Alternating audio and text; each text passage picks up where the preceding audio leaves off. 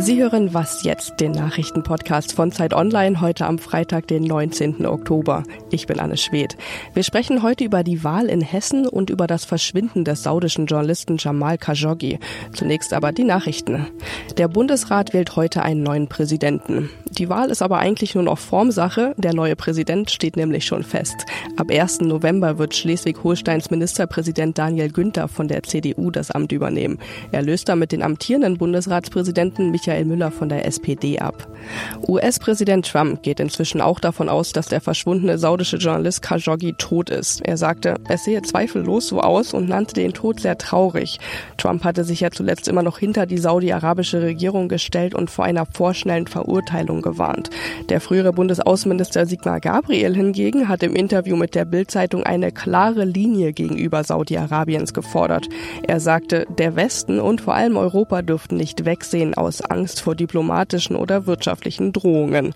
Unterdessen hat die türkische Polizei damit angefangen, nach der Leiche von Khashoggi zu suchen. Khashoggi war ja zuletzt im saudi-arabischen Konsulat in Istanbul gesehen worden. Mehr zu dem Fall gibt's jetzt gleich mit Monja Mayborg. Der Redaktionsschluss für diesen Podcast ist 5 Uhr. Diese Episode von Was jetzt wird unterstützt von SAP. Was wollen Unternehmen? Umsatz, Wachstum, Gewinne? SAP ist davon überzeugt, dass Unternehmen auch gesellschaftliche Verantwortung übernehmen. Ob Klimawandel oder Diskriminierung, ob Bildungsarmut oder Schutz bedrohter Tierarten. Unternehmen können helfen, die Welt zu verbessern. Und innovative Technologien von SAP unterstützen sie dabei.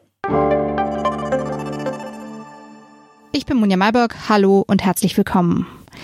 In Bayern haben die Grünen ja am Sonntag ein Traumergebnis erzielt, 17,5 Prozent. In Hessen könnte es jetzt noch besser kommen. Dort wird ja in zehn Tagen ein neuer Landtag gewählt.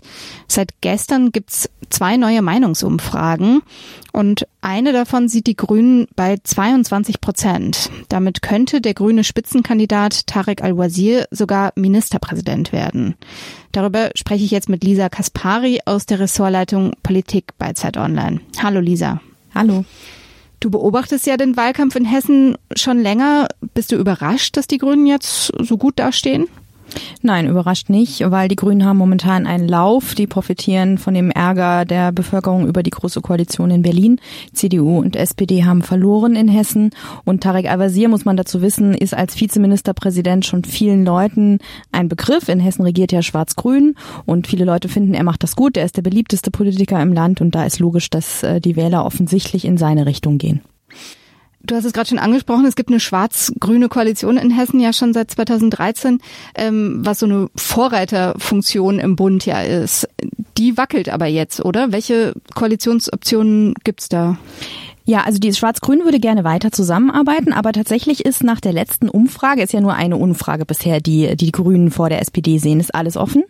Es könnte Rot-Rot-Grün geben, es könnte Grün, Rot-Rot geben. Äh, wenn es für Schwarz-Grün nicht mehr reicht, könnten die versuchen, die FDP dazu zu holen für Jamaika. Es wird richtig spannend in zwei Wochen. Bislang ist man ja äh, von einem Duell, äh, was jetzt den Ministerpräsidenten angeht, ausgegangen von einerseits Volker Bouffier, dem CDU-Amtsinhaber, und dann äh, Thorsten Schäfer-Gümbel von der SPD. Die beiden haben sich ein TV-Duell auch geliefert. Ähm, wer hat da die bessere Figur gemacht? Also ich finde, der SPD-Kandidat war deutlich besser. Volker Bouffier von der CDU wirkte müde und auch ein bisschen orientierungslos, hatte keine neuen Ideen mit dabei. Ähm, der führt jetzt sowieso einen Stabilitätswahlkampf. Alles soll so bleiben, wie es ist. Das scheint dem Wähler nicht mehr zu genügen. Der SPD-Kandidat war ähm, gut drauf, hat viele Themen gesetzt, aber offensichtlich hat er ein Problem in den Umfragen, wenn die Grünen fast schon, äh, also quasi gleich auf mit ihm sind im Moment. Wie stark ist denn in Hessen eigentlich dieser Einfluss sozusagen des Bundes, also äh, die Unzufriedenheit mit der Großen Koalition? Oder gibt es da ganz andere Themen, die die Wähler dort beschäftigen? Also ich denke, der Einfluss ist groß. Ich kann das nicht beweisen. Es gibt dazu keine Umfragen. Aber es ist so, dass sowohl SPD als auch CDU in den letzten Monaten massiv in den Umfragen verloren haben. Das deutet darauf hin, dass die schlechte Situation, der viele Streit in Berlin dazu beigetragen hat. Themen im Wahlkampf, wie gesagt, die CDU möchte, dass alles so bleibt, wie es ist.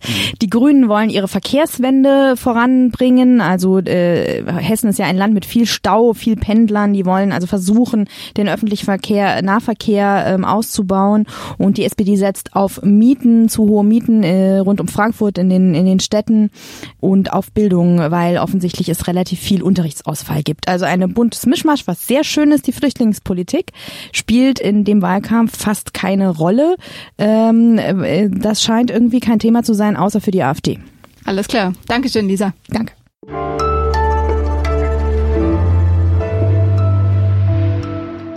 Und sonst so? Es soll ja immer noch Branchen geben, in denen Geschlechterrollen aus den 50er Jahren in Mode sind. Dazu gehört offenbar auch die Actionfilmabteilung in Hollywood. Daniel Craig, der amtierende James Bond, ist fotografiert worden, als er seine kleine Tochter in einer Trage vor der Brust trägt. Der konservative CNN-Moderator Piers Morgan, übrigens ein Freund von Donald Trump, der hat ihn auf Twitter deshalb beschimpft als emasculated Bond, also als entmannten Bond. Tja, das Schöne auf Twitter ist, großer Blödsinn kriegt meistens großen Widerspruch. Hunderte Väter haben jetzt auf Twitter Bilder mit ihren Kindern vor der Brust gepostet. Wer wissen will, wie die Realität jenseits von Actionfilmen aussieht, dem empfehle ich also meinen aktuellen Lieblingshashtag Real Men Wear Babies.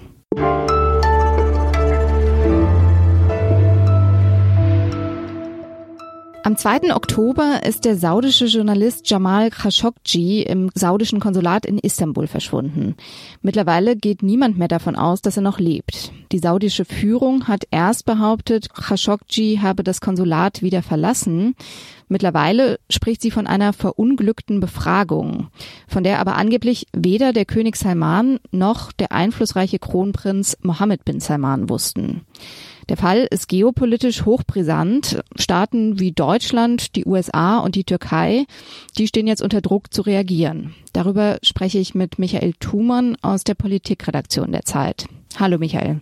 Hallo. Khashoggi gilt ja als Kritiker des saudischen Regimes. Vor einem Jahr ist er auch deshalb ins Exil gegangen in die USA. Womit hat er die saudische Führung denn so verärgert? Eigentlich mit zwei Dingen. Ähm, er hat erstens Kritik am Jemenkrieg geäußert, den die Saudis ja mit einer Koalition von arabischen Staaten führen gegen die aufständischen Houthis, die wiederum vom Iran unterstützt werden.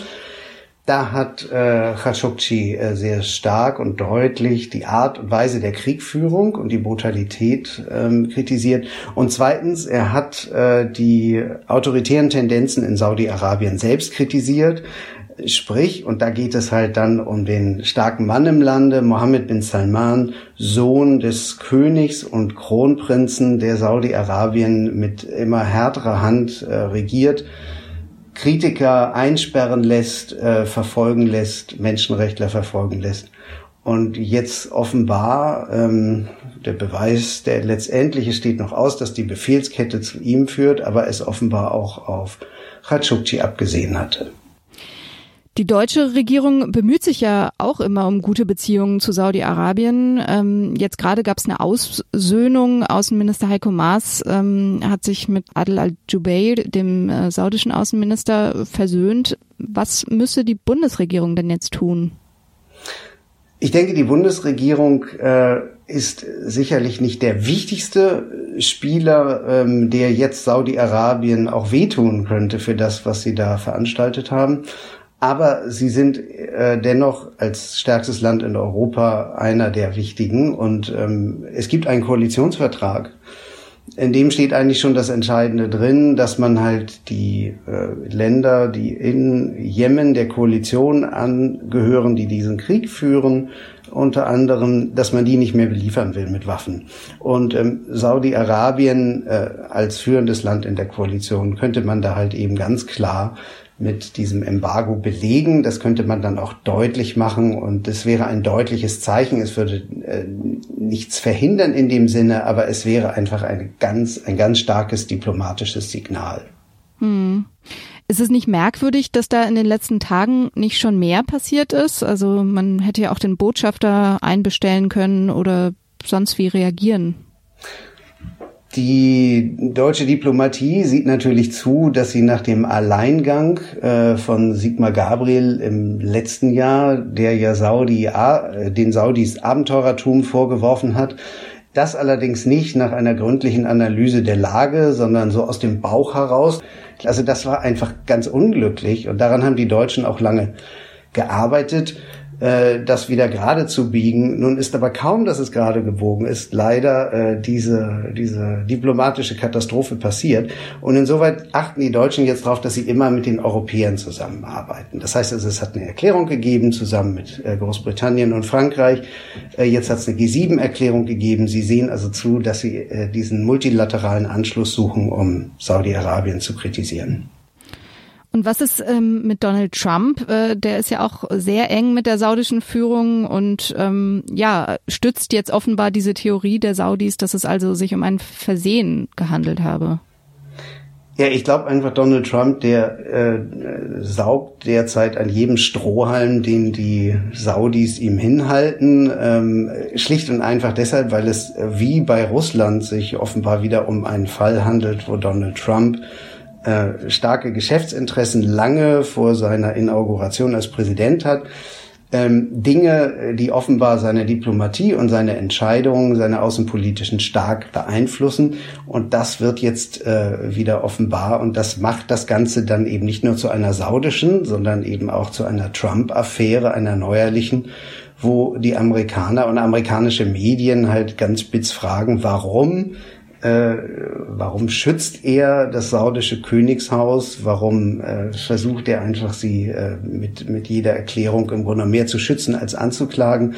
Was steckt da bei ihm dahinter? Und ähm, Trump selber hat ja schon Hinweise gegeben. Er hat vor ähm, vor seiner Wahl hat er gesagt, dass er sehr zufrieden ist mit den Immobiliengeschäften. Ähm, die kaufen von ihm Apartments. Äh, ich liebe sie, warum sollte ich sie nicht dafür lieben? Das hat er gesagt. Dankeschön. Gerne. Das war's für heute bei Was Jetzt und Sie können uns wie immer gern schreiben an wasjetzt.zeit.de. Und wenn Sie mögen, hören wir uns am Montag wieder. Bis dahin, schönes Wochenende.